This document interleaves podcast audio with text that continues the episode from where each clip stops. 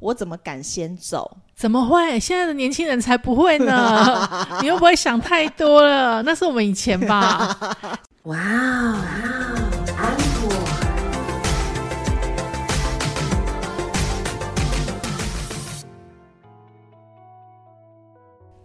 迎收听哇安 e，我是安妮塔，我是 Echo 阿可。每次他讲说欢迎收听哇安 e，我是我就很想在后面接说我是 Echo 阿可。然后他，呃呃呃，然后就要等一下，先深呼吸，然后才能讲自己名字。那你就回来控音啊！不要，我觉得你音控的非常好啊，少在那边。真的，我觉得你音控的非常的好。我有觉得我们每一次只要安妮塔开场的话，我们声音品质都很好吗？并没有。好啦，我们今天要讲的主题是。所有主管都应该要知道的，你不该拿来要求员工的十件事。我们要在讲这个主题之前呢，我要先关麦。刚刚安妮塔才骂完员工，真的是一个很难相处的主管。之前还装什么大姐姐？不是，而且欠骂，而且我没有骂他，还讲人家欠骂。我没有骂他。我只是口吻比较严肃。你刚刚不是说我一定要骂完他才有办法录音吗？哦，对，不然我一股气在那边，我真的消不下去。我们就事论事就好了，干嘛骂呢？我是就事论事的，就是口气严肃。好啦好啦，那反正就是，其实我觉得没有一个主管喜欢乱生气跟骂人。对。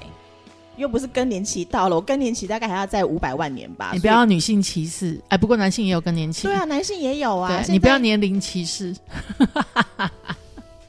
好啦，因为很多人情绪上面的确会有可能会因为更年期荷尔蒙的关系，然后会有点难以失控，就是起伏会稍微有一点点大，对，难以控制啦。对啊，可是呢，我们今天这不在讨论的范围啊，因为你更年期了吗？我们今天的主题明明就是讲说，主管不要要求员工的十件事情，不要强租在员工身上的事情，你自己做不到就不要要求员工做到。第一件事情是，就是要求员工取消早就已经规划好的假期。哎，这个我不能接受。哎，我觉得这件事情真的很妖兽，谁会能够接受？应该不行吧？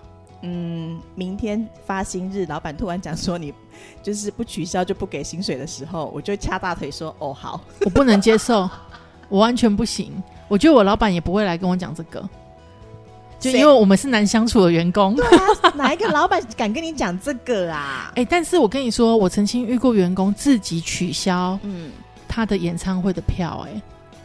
哈，人怎么这么好？那应该是演唱会不好看吧？没有，他已经期待很久，而且是一个团体，他喜欢那个独立乐团的那个最后的告别演唱会。我的妈呀！然后本来他订票的时候，因为我们那时候是办一个很大型、超大型的活动嘛，那本来他订票的时候呢，那个跟那个活动的日期是错开的。对，哪知道原本办活动那一天就来了一个台风，嗯，活动延期。那我觉得妙的是，活动当时候在讨论延期的时候，他也不讲，嗯，那个是他一个很重要的演唱会，他就是不讲。嗯，如果你讲，我们还可以想办法帮你把它敲开嘛。对，就是圆梦嘛。对，但你不讲，嗯，那你只是一直呈现一种吞吞吐吐跟面有难色的状态。那问你，你又不说，嗯，那反正到最后。客人就是客户啊，赞助商都决定是哪一天了，对。你才说啊，那那一天是你的一个很重要的很重要的行程。嗯，那我后来跟他讲说，没关系，那你就去。嗯，但是因为他自己很想要学活动的流程，因为那个是很难得的一个超大型的活动，嗯，所以他最后就决定说，那他不去演唱会，他他想要学，对，就是整个活动的流程这样子，嗯嗯，所以他就。留下来，对，他就留下来，就是参加活动这样子。嗯，所以我觉得要跟大家讲说，如果说，因为通常假期都是提早安排好的，那难免会跟工作上有一些临时性的状况会有冲突到的时候，我觉得这个部分的话都是可以衡量的啦。就是主管你也不要一定要要求员工说你必须要取消假期。那我觉得员工的话，其实我们自己也可以考量说，哎，如果这件被冲突到的行程。可能公司行程是真的很重要，而我自己的行程其实是可以有一点挪移的话，其实偶尔配合一下，我觉得无伤大雅啦，因为两边都互相配合啦。我说真的啊，其实如果员工你有自己实力很坚强的话，就是你很有能力，然后你也爬到一定的位置，或者是说，当你的呃实力已经坚强到公司失去你会很痛苦，阵痛期比较长的话，其实一般来说，你提出来的要求，公司大部分都会配合。因为像我有一阵子就是必须周末要回去陪家人，对。那我就会跟公司要求说，周末嗯。不要排任何的工作给我。可是因为我们这一行很多事情都是在很临时性，周末很多时候，因为像办活动啊，或者是有一些呃帮老板的一些公关场合要跑啊，很多都是在周末。嗯，那我提出这种要求，其实是有一点。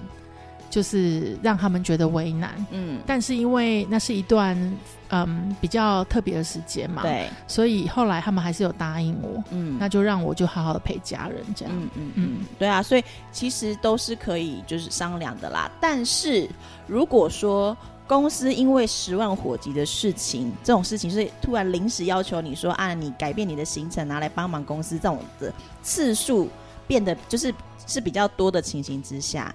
千万不要跟公司对杠，离职就好了，好不好？对对对对，因为表示这公司的流程有问题呀。对，没错，才会才会一直出现这种状况嘛，所以就不用对杠了，直接离职就好了。好，还有那种就是第二件事情，就是二十四小时要求你随时待命工作，我觉得这个要分状况。嗯。有一些老板呢记忆力不好，比如说像我，嗯，那我真的是整天都在想工作的事情，嗯，我有时候真的半夜会发讯息，可是我一开始我就会跟所有的 member 讲好说，你们只要就是超过上班时间看到我的讯息，你们不用理我，嗯。我只是怕我忘记，只是把赖当把把那个通讯软体当成是记事记事本的概念而已。对，就是我怕我忘记，我想到了，我先交代你，你可以第二天上班再来做。但我觉得有的人还是会觉得这样很烦，就会觉得哈，你真的可以就是等我到第二天吗？什么的，真的可以。所以一开始来的呃新生训练，就是员工训练的第一天，我都会跟他讲说。这个是我的工作习惯，嗯，那你评估一下能不能理解，对，跟配合，但是我没有要求你下班时间工作，你也不用假日工作，嗯，真的不用，嗯，但是你就是我就是会想到的时候赶快交代一下，对，就是习惯性这样子啦，对，但是有的老板就是真的是二十四小时都在找员工，哎，所以我后来就养成了十一点之后就不太不看赖的这个习惯。哦，你就把它开成那个勿扰模式，就装死啊！不行啊，不能勿扰啊，因为我还要跟我的朋友聊天啊。所以 就是公司只要群主什么之类的，就装死当做没看到这样。哎，有的老板会测试，你知道吗？测试什么？他就会测试说，我九点晚上九点，然后传讯息给你，你会不会回？然后你会回之后，他就下次测十点，然后就一直测到深夜这样。你知道我真的听过这种变态老板哎，所以我如果九点。不回的话会怎么样吗？我不知道，因为好像他们就会觉得说，好，你这员工就是不够及时这样子。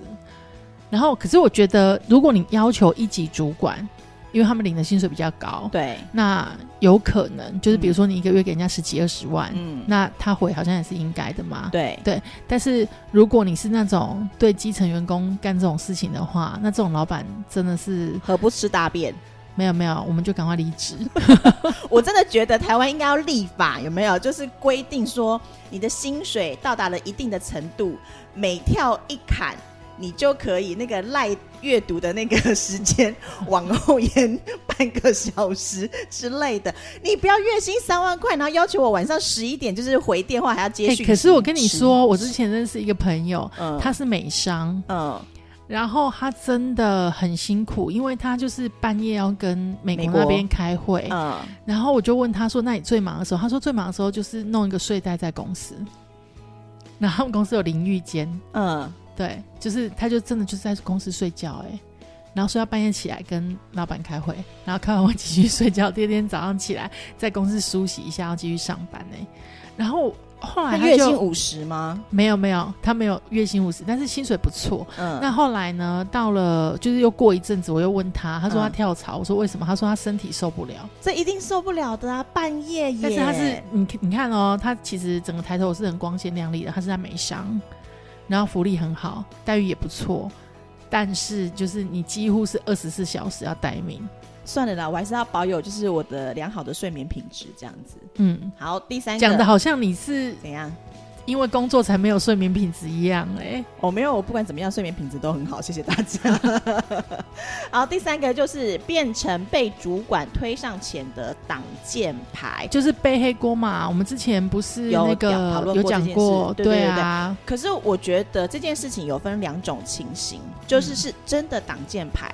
还是假的挡箭牌，嗯，因为有的时候，假设说，呃，我们跟主管之间的一些沟通或者是默契上来说的话，有些时候是的确需要跟主管演一场戏的时候，那这个就是假的挡箭牌，对不对？那那如果是真的挡箭牌的话，那就不 OK 嘛，就是你自己想，主管你自己习惯被当挡箭牌了，然后也习惯自己死了，拜托你不要把这个陋习就是。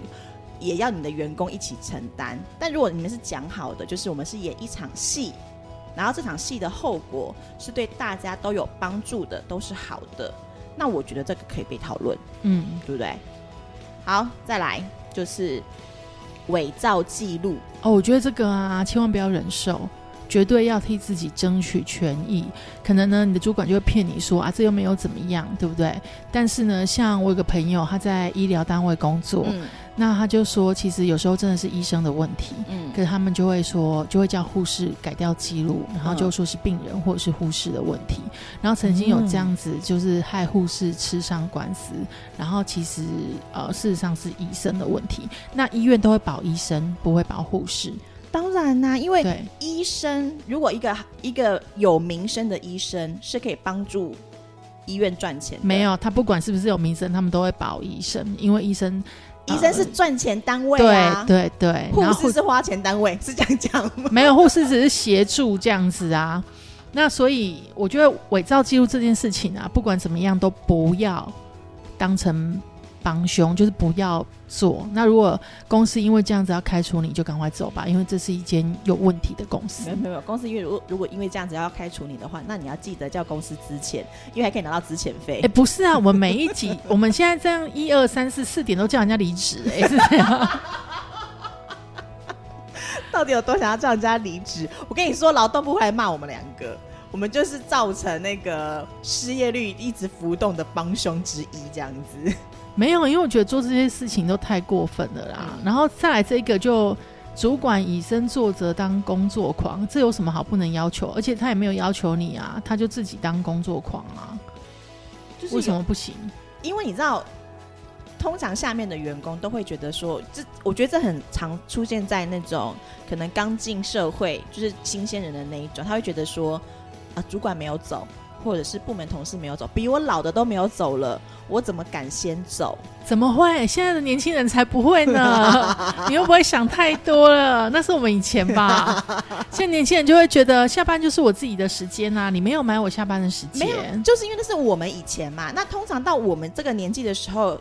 一般来说，在公司里面，在普通公司里面，应该都是大部分的人都是多多少少是可能是小主管或者是中阶主管了，嗯，多数都会是这个样子。所以其实我们很容易拿我们自己以前的经验来要求新进员工嘛。然后你又发现新进员工根本不鸟你，对，然后就更生气这样子。所以这又讲 到说，我们有一集跟大家讲到说如何跟年轻人沟通。哎，莫名其妙，他一直是我们收听榜上第一名，我不懂。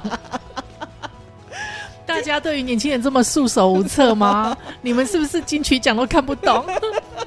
金曲奖只认识主持人罗时峰，其他都不认识。乱讲，里面还有萧亚轩哦，还有蔡健雅，蔡健雅是不是？对，然后其他人就想说，哎，那谁啊？谁啊？怎么办？好好有那种年龄焦虑哦。还好我还认识血肉果汁机，卡仔，那什么东西？对啊，所以我觉得。呃，很其实真的还是会有一些蛮容易的状况，是远，因为主管会觉得说，我自己都这样子做了，我也年龄比你大，资历比你浅，领的薪水比你多，呃，对，没错，所以你就应该多做一点啊，辛苦了，所以你应该向我看齐啊，你也希望你二十年或者是十年后像我这样子吧，并不希望，对，千万不要以为人家要跟你一样，好不好？对啊，人家搞不好就是。那个家里面其实还是还很好过的这样子，对，好不好？没有，现在很多年轻人出来工作，真的就是交朋友。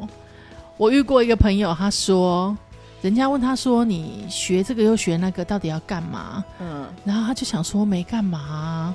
然后人家就问他说：“哎，不是啊，你又学了韩文，又学了日文，然后又学了英文，然后最近又要去学画图，嗯，那你未来是想从事什么工作？”然后他就觉得莫名其妙，因为他不用工作，嗯，然后他就跟我说：“千万不要问我说我学这要干嘛，因为我没有想要干嘛，我就兴趣，嗯，因为我不用工作，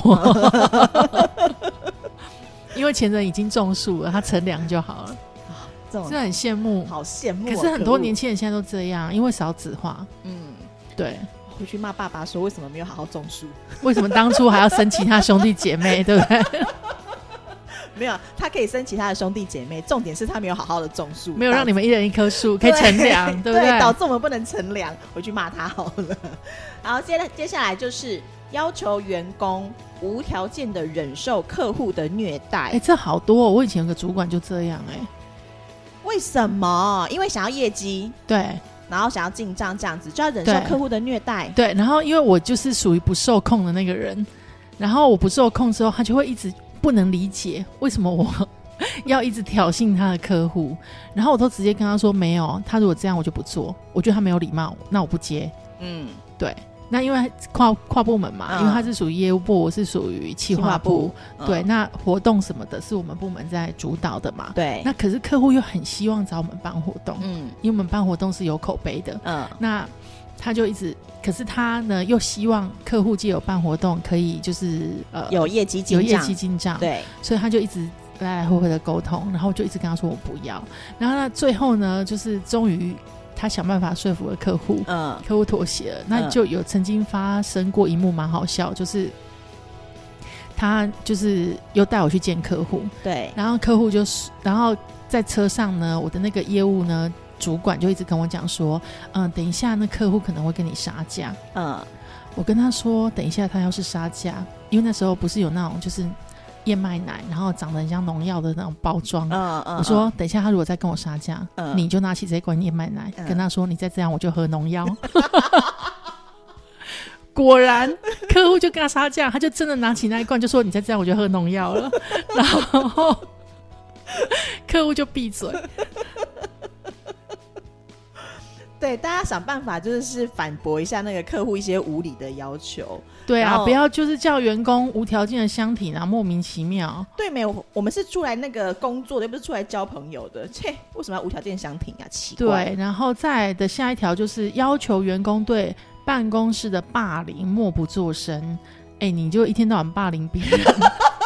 你要讲一下吗？我就心想说，这题我还是不要讲好了，因为我就是最常霸。等一下，我们不是霸凌别人，我们这边讲的霸凌其实都开玩笑的啦。但是如果你真的遇到职场霸凌，你一定要保护自己。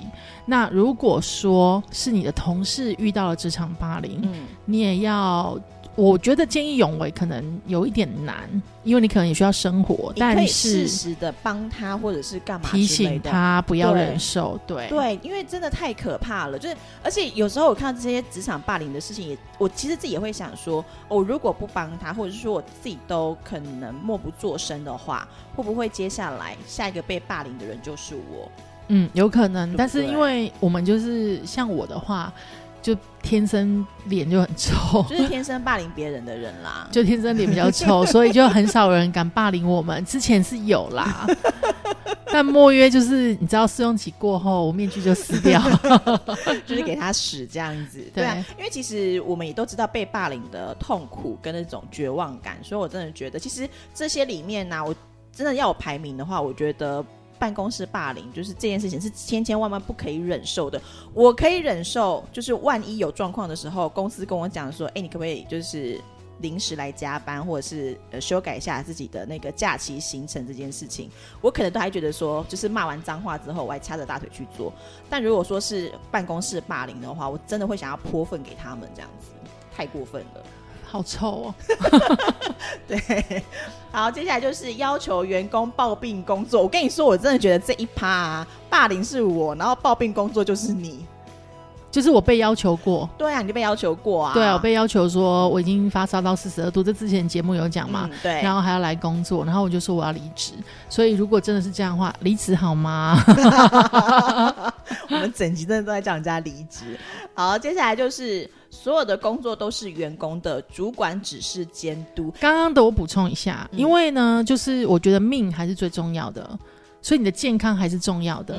所以当你没有了命，没有了健康，你还做什么工作呢？所以你真的，如果说你真的已经很难过，身体很不舒服，可是你的主管还这样工作的时候，你不要理他，直接走，好不好？好好去看医生，好好的把你自己身体养好。留得青山在，不怕没柴烧。是的，是的。好啦，然后所有的工作都是员工的，主管只是监督。哎，这有两种状况，哎，一种就是久了吧？没有，因为这个就是有一些主管真的什么都不会。然后他就只会哈拉，也不一定空降哦。有时候就彼得原理的彼得，就是他升上来，可是他什么都不会。然后他就会开始就是叫你做东做西，可是他其实都不会。嗯，那可是有一种就是像我们这种事必躬亲，就是什么都会。对。但是你如果做不好，我就看你不顺眼，没有？就是我就会觉得你可以怎么样可以更好。嗯。所以我之前其实我被升上来当主管的时候，因为我前一个呃坐我那个位置的人是彼得嘛。嗯。他就什么都不会，然后老板问他，他都一问三不知。那后来我升上来当主管的时候，那我的老板就问我一些事情，我就是什么都回答的有条有理嘛。他就跟我说：“哎，你不错，你有把手放在工作上。”嗯，那一开始我听不懂什么意思，嗯，就我那时候还比较小，对，所以我那时候听不懂什么意思。我后来慢慢发现说：“哦，原来不是每一个主管都跟我一样，就是呃，手有放在工作上，对每一件事情的进度其实是了若指掌的，这样。”对啊，其实这个真的，哎，主管们升你当主管了，除了资历之外，拜托薪水领领的比较多，偶尔还是要负点责任的好吗？有时候只有多三千，那就算了，乱交，跟三千过不去耶。好啦，然后最后一件事情就是要求员工强制性的要求员工参加非公务以外的活动。哦天哪，这件事情我也好有感哦。哎，可是我觉得现在很少他会强制你。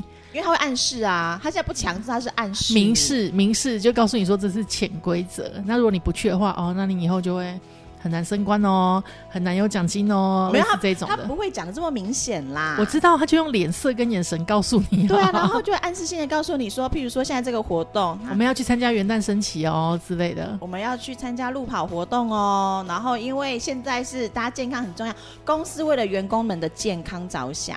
然后要去那个游行啊什么的，对，所以我觉得要求之公务之外的活动，你真的不要要求员工参加。而且有时候你要求员工参加的活动，跟员工自己本身，特别是那种什么游行类的东西，然后是跟员工自己本身的一些立场相互抵触的时候，员工真的会在现场人神大分离耶。